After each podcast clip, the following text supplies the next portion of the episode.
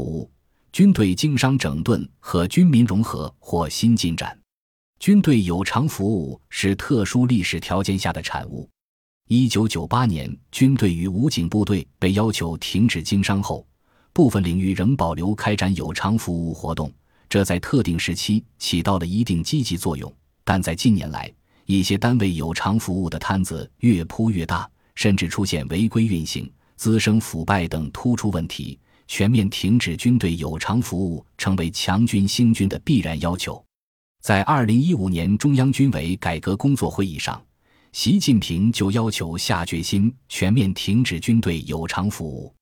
二零一六年一月，中央军委关于深化国防和军队改革的意见发布。要求在改革强军的总体目标下，把全面停止军队有偿服务作为贯彻军民融合发展战略的重要内容。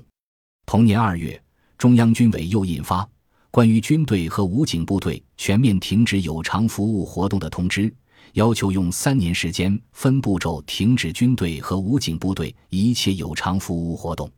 二零一八年六月，中共中央办公厅、国务院办公厅。中央军委办公厅印发《关于深入推进军队全面停止有偿服务工作的指导意见》，打响党政军合力推进有偿服务停止任务的攻坚战。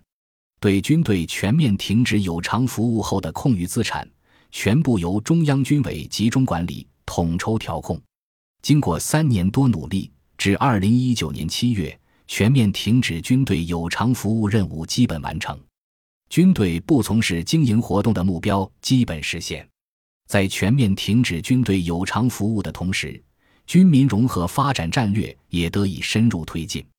军民融合是一个不断深化、自主创新的发展过程，其本质是将国防和军队现代化建设融入经济社会发展体系之中，实现各种资源在军民两大体系间流动、共享和优化配置。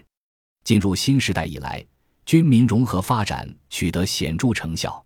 第一，自二零一七年一月成立中央军民融合发展委员会后，党的十九大把军民融合发展上升为国家战略。军民融合是发展与安全、强国与强军、国防与经济的交汇点。第二，战略指导和规划统筹显著增强。十九届中央军民融合发展委员会第一次会议强调。构建一体化的国家战略体系和能力。会议审议通过《军民融合发展战略纲要》与此前的《关于经济建设和国防建设融合发展的意见》和《经济建设和国防建设融合发展“十三五”规划》一起，构成顶层战略规划体系，向外界释放出打破军工和民口界限、冲破所有制壁垒的强烈信号。